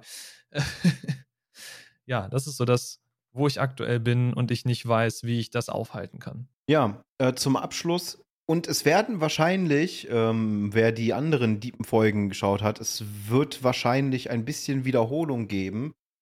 Denn es gibt natürlich auch so vielleicht die ein oder andere Sache, die wir euch komplett subjektiv, also wir können nicht garantieren, dass diese Sachen bei euch funktionieren, aber vielleicht so ein paar Denkanstöße geben. Du erinnerst dich, glaube ich, noch an den einen Denkanstoß, den ich dir bei der einen Folge gegeben habe, wahrscheinlich. Ja, das ist ja das, was ich jetzt im Grunde nicht so genau, wie du es meinst, aber dass ich tendenziell halt Dinge notiere und aufschreibe. Und das ist das, was ich aktuell mache mit diesem Gefühle notieren, weil jetzt einzelne Sachen oder so aufschreiben und da drauf zeigen und sagen, böse, das blame ich jetzt, das ist nicht zwingend das, was ich machen möchte. Ich meine, klar, man hat dann irgendwo so einen Anhaltspunkt und sagen, kann, kann sagen, hey, das hat mich an dem Tag gestört, das hat mich an dem Tag gestört. Ich glaube, ich würde aber lieber so einen Überblick haben darüber, wie es aktuell, weil das kann ich auch nicht immer zwingend festmachen, wenn ich reflektiere. Wenn ich jetzt sage, hey, wie ging es mir gestern, wie ging es mir vorgestern, wie ging es mir letzte Woche, dann ist da halt immer so ein, so ein, hm, ja, weiß ich nicht mehr. Wahrscheinlich nicht so gut. So, hm. Und durch das Protokollieren habe ich jetzt so ein bisschen den Überblick und kann so ein bisschen zurückschauen, okay, aber guck mal da, da war doch wirklich gut da habe ich aufgeschrieben, dass es mir sehr gut ging. Und dann kann man gucken, warum es mir da sehr gut ging, weil wie gesagt, man gibt dann diese, diese Assoziation noch mit dazu, warum dem so ist. Und da ich ja gefühlt auch alles in meinem Kalender drin stehen habe, kann ich dann im Zweifelsfall auch gucken, was war denn an dem Tag anders als an allen anderen Tagen? Hatte ich da eventuell frei oder hatten wir da irgendwas Schönes unternommen und kann mir dann so ein bisschen daraus ein Bild machen. Das, ja, wie gesagt, das Notieren irgendwo, wo ich jetzt wirklich reingehen will, ist so ein bisschen dieses, sich ein bisschen Zeit für sich selber nehmen, eventuell wirklich so ein bisschen Meditation mit reinkriegen, wenn ich das irgendwie hinkriege. Und sei es, dass ich das während der Arbeit mache, dann ist es halt so. Äh, ich glaube, Arbeitgeber sollte auch lieber haben, dass seine Arbeitnehmer nicht ausbrennen, sondern tatsächlich auch sich ein bisschen um sich selber kümmern, damit sie ihren Job weitermachen können. Das sollte, finde ich, Teil von Arbeitsverträgen sein. Aber gut, müssen wir, glaube ich, nicht drüber reden, dass ein Arbeitgeber darauf gar keine Lust hat, weil das ist halt Zeit, die du nicht arbeitest, sondern mit dir selbst verbringst. Gott bewahre. Aber ja, das ist so für mich das Ding. Und wie gesagt, ich muss hier mehr rauskommen. Ich muss dieses also Homeoffice ist eine coole Sache, versteht mich nicht falsch. Ich möchte hier nicht irgendwie als der absolut größte Snob rüberkommen, der, obwohl er von zu Hause arbeiten kann und hier so viel quasi äh, in diesem Job an Möglichkeiten hat und Leute es gibt, die halt jeden Tag rausgehen für den ganzen Tag für zwölf Stunden draußen sind und draußen ackern. Ich brauche wieder mehr Auslauf. Ich muss einfach da wieder rausgehen, ein bisschen mehr Sonne tanken, ein bisschen was von der Welt mitkriegen und nicht hier nur in diesem abgeschotteten Zimmer, wovon ihr jetzt nicht so viel sehen könnt, aber in diesem abgeschotteten Zimmer sitzen und hier vor mich dahin siechen. Und ich glaube, das wäre schon ein sehr, sehr großer Punkt, der mir wahrscheinlich, der mich stark voranbringen würde auf den Weg der Besserung. Was ich bei mir vorhabe, und ich weiß halt nicht, ob das anderen helfen kann, ist quasi eine Art Tagebuch zu führen, wenn man das so nennen möchte. Nicht so, wie man es klassisch kennt mit dem Tagebuch heute, dass man den Tag zusammenfasst, was man quasi gemacht hat, sondern eher ein emotionales Tagebuch. Also, dass man, dass man zum Beispiel schaut, in Verbindung mit bestimmten Sachen, die über den Tag passiert sind, stichwortartig. Normalerweise schreibt man ja übertrieben gesagt, liebes Tagebuch, heute habe ich das und das gemacht. Und äh, da ist es quasi mal umgekehrt. Ich, ich schreibe als Stichwort die Situation zum Beispiel. Blödes Beispiel, Stream.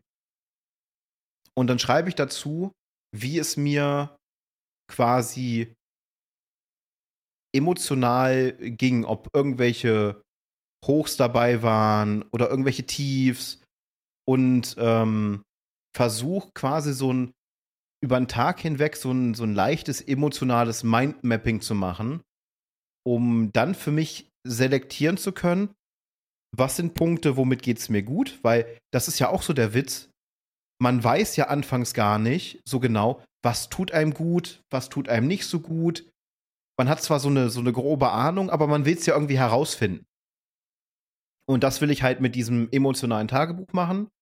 Gucken, was tat gut, was war, was war nicht so schön, woran habe ich gearbeitet? Und oh, da ist aus was Negativem was Positives geworden, wie zum Beispiel der Anruf beim Barbier und am selben Tag noch hingehen, was halt richtig gut getan hat, um halt quasi so ein, für mich so einen kleinen Leitfaden zu haben, dass ich weiß, mit welche Situationen bei mir welche Emotionen auslösen, um zum Beispiel zu schauen, was für eine Aktivität könnte ich machen, wo ich das meiste Positive rausziehen kann, muss ja nicht viel Zeit kosten. Na, dieses eine Minute Atmen zum Beispiel, was, was viele wirklich belächeln.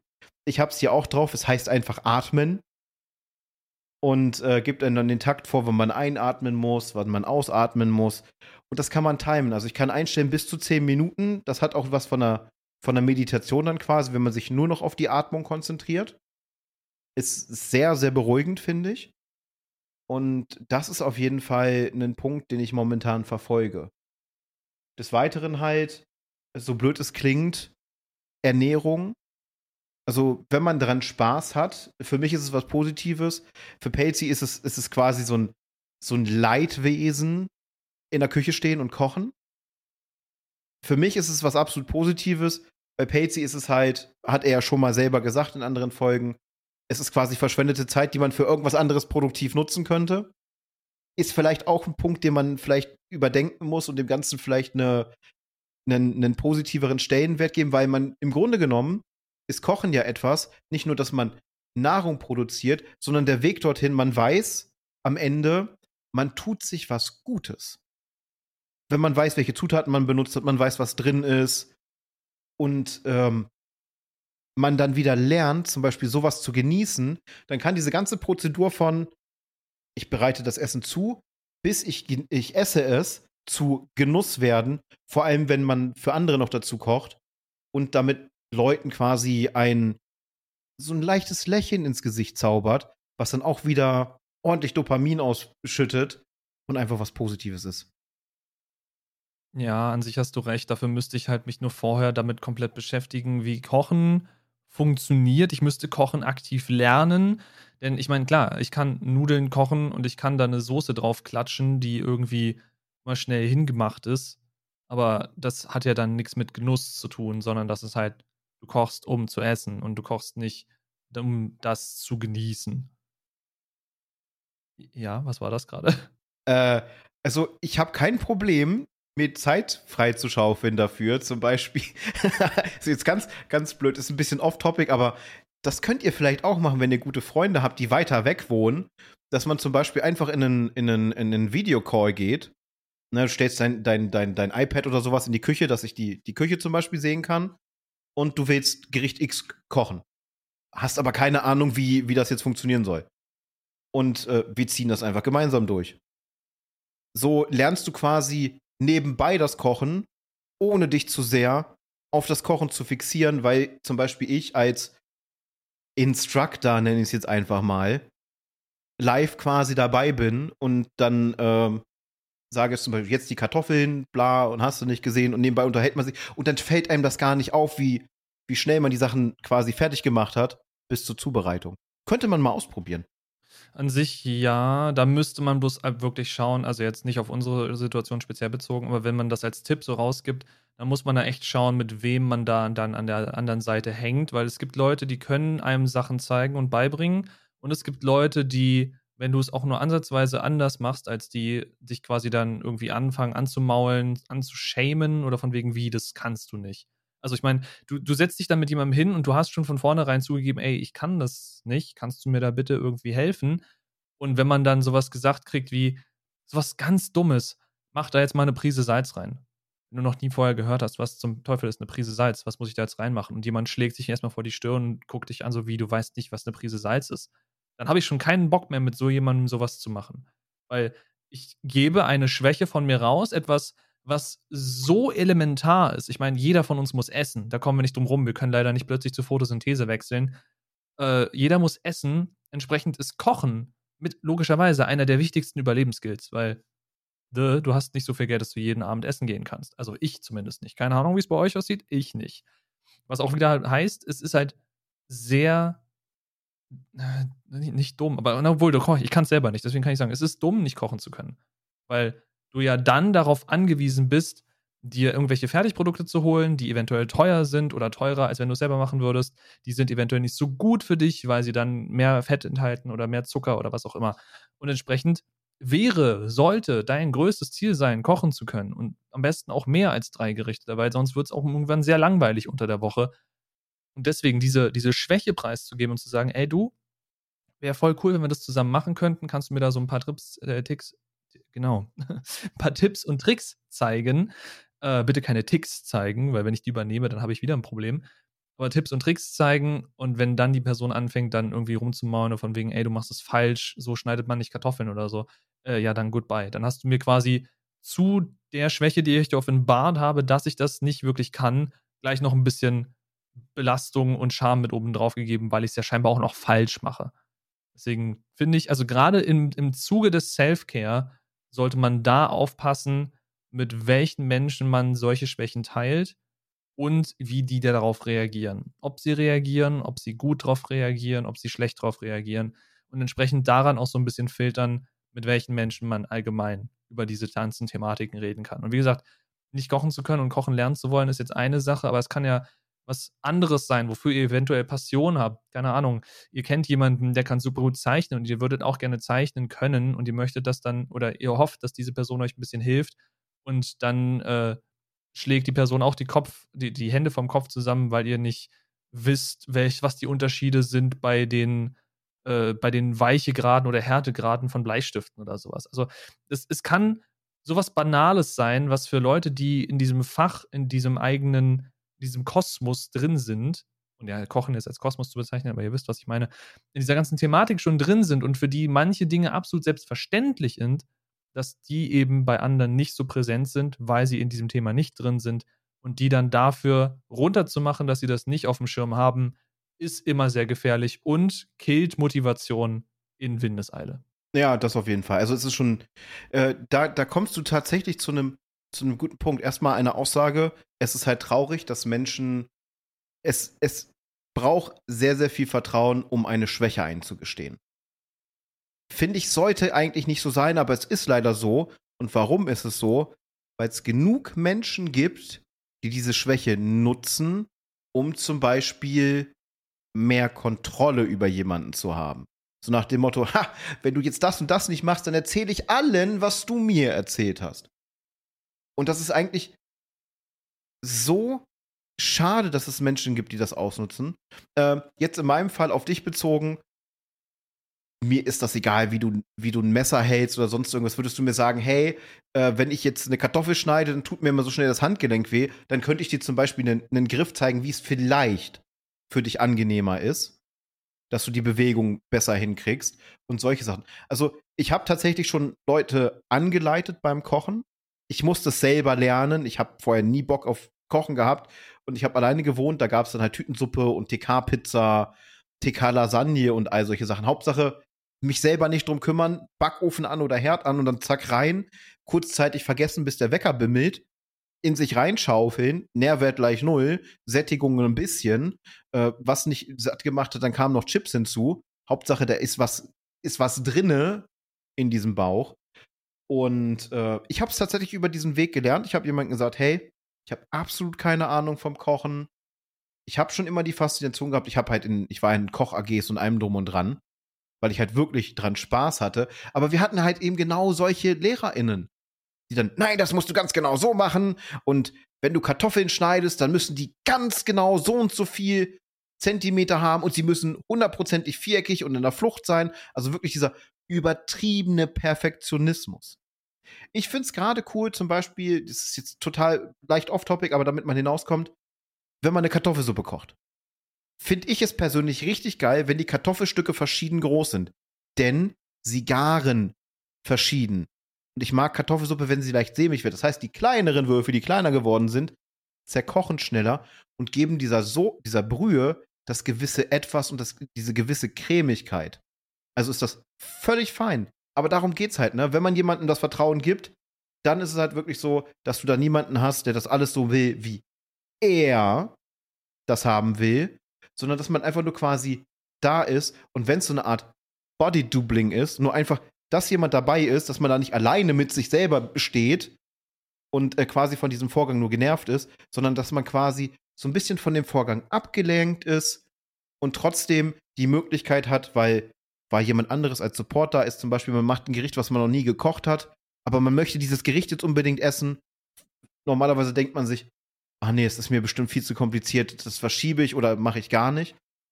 Und ich glaube, dieses über den Tellerrand hinausschauen, aus der eigenen Komfortzone rauskommen, kann einem auch ganz schön helfen. Und das ist jetzt nicht dieses, ja, du hast Depression, mach mal einen Spaziergang. Das ist auch aus der eigenen Komfortzone. Aber das ist dann wieder, ich stresse mich damit nur, weil es unter Zwang passiert. Äh, ich wollte noch auf irgendeinen anderen Punkt raus. Der ist mir gerade entfallen. Deswegen müsstest du vielleicht noch mal kurz übernehmen. Ich wüsste, was du jetzt anmerken könntest, weil wir es schon wieder vergessen haben. Und vielleicht fällt es mir bis dahin wieder ein. Kann ich gleich machen. Das Ding, was mir gerade noch eingefallen ist, wo du meintest, aus der Komfortzone rauskommen, weil man was kocht, was man noch nie gekocht hat. Da würde mir dann aber auch wieder einfallen, das kann auch unglaublich viel Stress produzieren, wenn du dann manche Schritte nicht hinbekommst und dann am Ende damit rechnest, dass eventuell das Gericht, was du jetzt kochen wollen würdest, dass das nichts wird, dass das nicht schmeckt, dass du so viel Zeit da reingesteckt hast und es dann letztendlich nicht brauchbar ist. Also da hast du dann auch wieder einen wunderbaren äh, quasi Brandherd für, für Selbstzweifel, wenn du dafür anfällig bist. Ist auch alles mit Vorsicht zu genießen. Und e-, egal welches Wort ich gerade aussuche, es passt irgendwie alles zum Essen. Das ist sehr wild. Ähm, auf ich gerade noch hinaus wollte, wo du meintest, von wegen, du hast jemanden dabei, der dich anleitet und der sich dann im Zweifel auch ein bisschen zurückfährt, einfach bloß, der da ist, der die Hand hinhält und ob sie jetzt ergriffen wird oder nicht, ist nochmal eine andere Sache. Ich bin eben auch der Meinung, und das ist wahrscheinlich nicht nur zwingend eine Meinung, sondern das sollte man einfach beachten, den Raum zu lesen und das Verhalten, die Reaktion seines Gegenübers zu versuchen zu deuten, ist in, in dieser ganzen Thematik von Self-Care und von Problemen mit, mit, also mentale Probleme mit Psyche etc. so unglaublich wichtig, weil, wie gesagt, jeder von uns nimmt irgendwie einen gewissen Raum ein. Und wenn ihr als die Person, die eventuell helfen möchte, so viel Raum einnehmt, einfach weil ihr euch quasi nach draußen kehrt und sagt, hey, ich bin hier, ich kann dir helfen, ich will dir helfen, wenn ihr mit diesem Raum der anderen Person den Raum nehmt, um sich selbst wieder zu entfalten, dann habt ihr im Zweifel mehr Damage getan, als ihr letztendlich geholfen habt. Und das ist jetzt, wie gesagt, kein Aufruf, dass ihr alle eure Hilfe zurückfahren sollt. Nein, nein. Es ist einfach bloß, schaut darauf, wie Leute reagieren, wenn ihr bestimmte Dinge sagt oder tut. Reaktionen lesen und Reaktionen verstehen ist, wenn ihr das hinbekommt, eine unglaubliche Gabe, mit der ihr so vielen Leuten weiterhelfen könnt. Ich habe den Punkt wiedergefunden. Perfekt. Und danach machen wir die Patrons. Es ist, glaube ich, sogar einer der schwersten Punkte, die man machen kann, aber eventuell machen muss. Ich habe das im letzten Jahr tatsächlich gemacht, deswegen weiß ich, wie schwer das ist. Es gibt Menschen, die einem unglaublich am Herzen liegen. Unterm Strich sind diese Menschen aber nicht gut für einen, sondern sie, sie nutzen einen aus und man weiß, dass sie das machen. Sie verschaffen sich immer über einen Vorteil. Man ist der emotional Dumpster für diese Person und so weiter und so fort. Also man ist quasi einfach nur eine Person, wo diese Person alles abladen kann, damit es ihr besser geht. Und ich glaube, fast, fast jeder Mensch hat heutzutage mindestens eine so eine Person im Umfeld. Und es gibt die semi-schwierige Variante, dass man dieser Person sagt, halt, stopp, so geht das nicht weiter, unterlass das bitte. Gib mir, wie, wie Patsy das schon gesagt hat, auch mal meinen Raum bitte. Ich brauche das auch. Und je nachdem, wie diese Person reagiert und wie sich das und ob sich das verändert, wenn es sich halt nicht verändert, gäbe es Schritt zwei und das ist halt ein unglaublich schwieriger Schritt, trägt für mich aber sehr, sehr, sehr, sehr, sehr, sehr stark zum Self-Care bei, dass man zu diesen Menschen sagt, äh, du, nee, sorry, das funktioniert nicht mehr.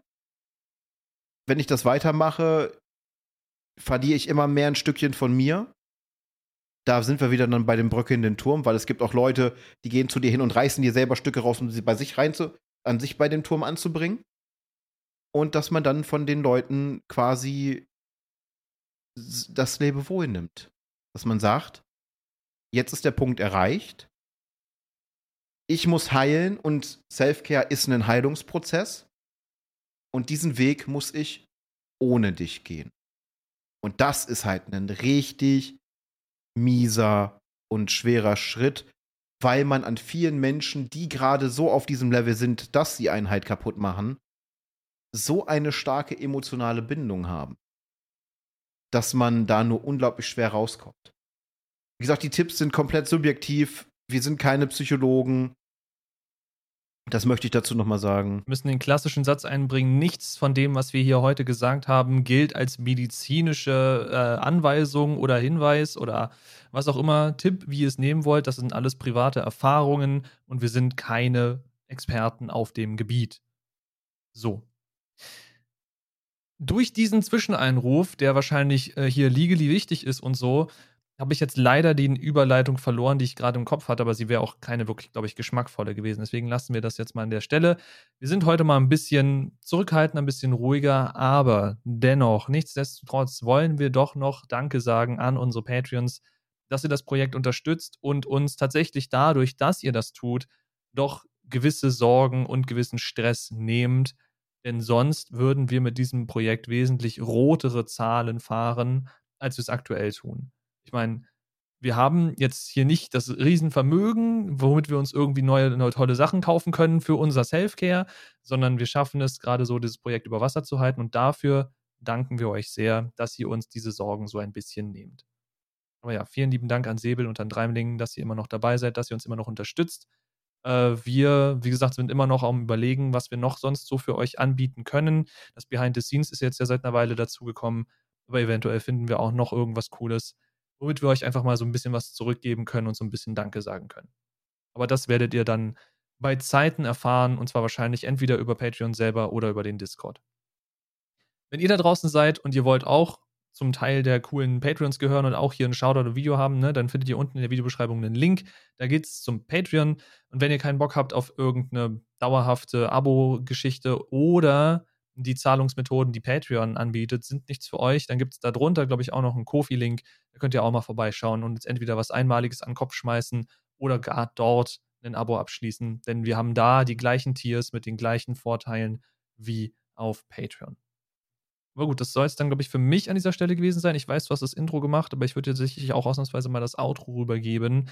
Denn ähm, einerseits habe ich viel zum Nachdenken, andererseits muss ich jetzt tatsächlich nochmal kurz raus, denn äh, morgen ist Sonntag und ich habe vorhin, kurz vor der Aufnahme, festgestellt, dass uns so ein paar Essentials im Haus fehlen und ich würde gerne morgen wirklich frühstücken. Das heißt, ich muss jetzt noch ganz schnell wohin, wo ich noch was zum Frühstücken kriege. Gut, dass du in einer Stadt lebst, wo das möglich ist. Die Stadt, die quasi die deutsche Stadt, die niemals schläft. Ja, ich bin mir noch unsicher. Ich bin für den Schnitt zuständig. Ich bin mir noch unsicher, welchen Beat ich nehmen soll. Ob der normale Beat weiterhin gegeben ist, weil das dann ja doch sehr, sehr, sehr deep wurde. Ich fand aber es wichtig, da mal drüber zu sprechen. Vielleicht könnt ihr davon was mitnehmen. Wenn ihr noch Ideen, Tipps, Ratschläge, persönliche Erfahrungen habt und ihr möchtet die uns gerne mitteilen, habt ihr die Möglichkeit, das halt direkt über Social Media zu machen. Wir sind auf Twitter unterwegs, wir sind auf TikTok unterwegs, wir sind auf Instagram. Es gibt ja viele, die, die unglaublich gerne Instagram-DMs schreiben und sich darüber mitteilen. Wir haben wir sind ja hier auf YouTube, da gibt es die Kommentarspalte. Also wir sind überall erreichbar quasi, wenn ihr quasi was teilen möchtet, öffentlich oder privat. Natürlich können wir euch nicht bei euren Problemen helfen. Das äh, sei nochmal dazu gesagt. Also es ist jetzt nicht so, dass wenn ihr uns privat schreibt, wir dann äh, Lösungen oder massive Ratschläge für eure Probleme habt. Da braucht ihr dann wirklich professionelle Hilfe. Was man, was man blöderweise was heißt blöderweise, was wir, denke ich mal, noch machen sollten, ist zum Beispiel äh, die Telefonseelsorge mal zu verlinken. Das finde ich an dem Punkt äh, eine wichtige Stelle, weil die helfen einem nicht nur bei Depressionen und solchen Sachen, sondern das sind ausgebildete Menschen, die auch manchmal einfach nur da sind und sich die Probleme anhören, also quasi das, was ein Psychiater auch machen würde, und so blöd das klingt, einem so ein bisschen Zeit miteinander verbringen, weil sie manchmal auch einfach keinen Smalltalk machen, schon, schon eher Deep Talk, aber auf eine Art und Weise, dass man sich einfach mal nicht alleine fühlt. Du wolltest noch was sagen. Ich finde es schön, ich habe das nämlich, mir ist es gerade eben noch so ins Gedächtnis zurückgeschwappt. Ich habe vorhin die ganze Zeit angeteased, als ich über Healthy Gamer gesprochen habe, dass ich noch erzähle, in welcher Form die mit Twitch irgendwie zusammenarbeiten und habe es dann nie getan. Äh, deswegen jetzt hier noch das kleine Ding hinten dran gehangen und dann machen wir auch wirklich Feierabend für heute.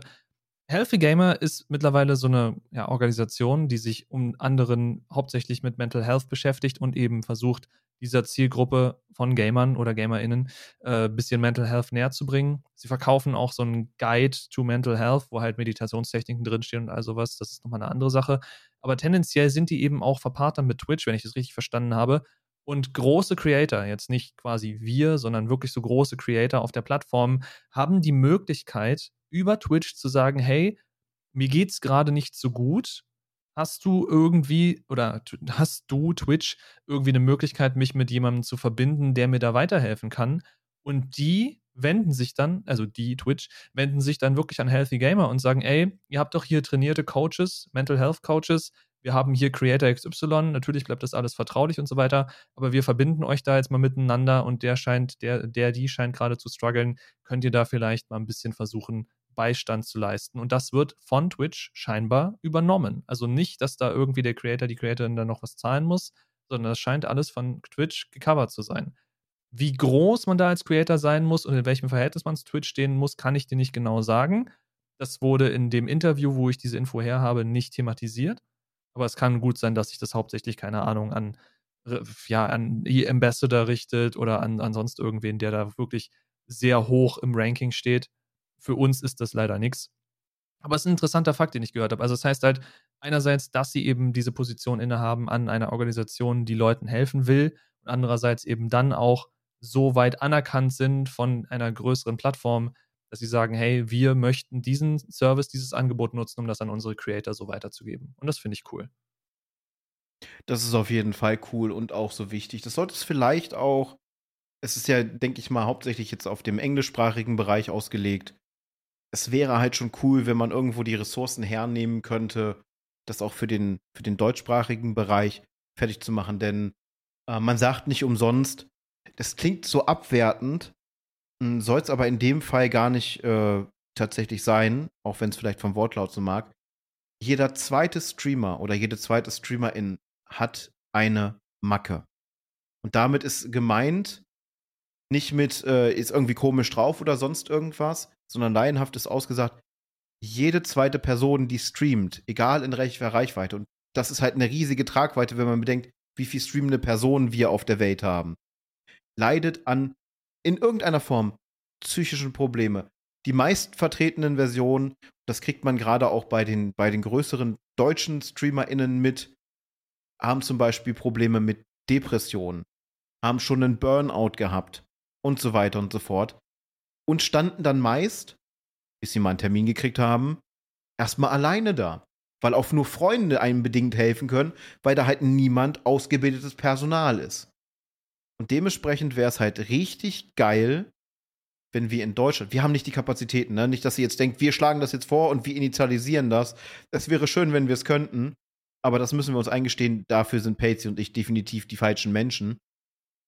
Es wäre trotzdem schön, wenn wir im, im Dachbereich, im deutschsprachigen Bereich zumindest, auch quasi so eine Organisation, eine Gruppierung hätten, an die man sich wenden kann, weil durch die, ich nenne es mal in gewisser Weise durch das Hobby gebundene Gleichgesinnung, hat man schon von vornherein eine andere Connection und diese Menschen können einem vielleicht besser helfen als eine einfach wildfremde Person. Muss man, muss man abwarten. Vielleicht hat irgendjemand die Kapazitäten, die Kraft, die finanziellen Mittel, weil das ist natürlich mit Geld verbunden, da darf man sich nichts vormachen, um äh, sowas aufzubauen. Sollte das irgendwann so kommen, werden wir definitiv darüber berichten und dann kann man wirklich sagen, machen wir mal Berichterstattung.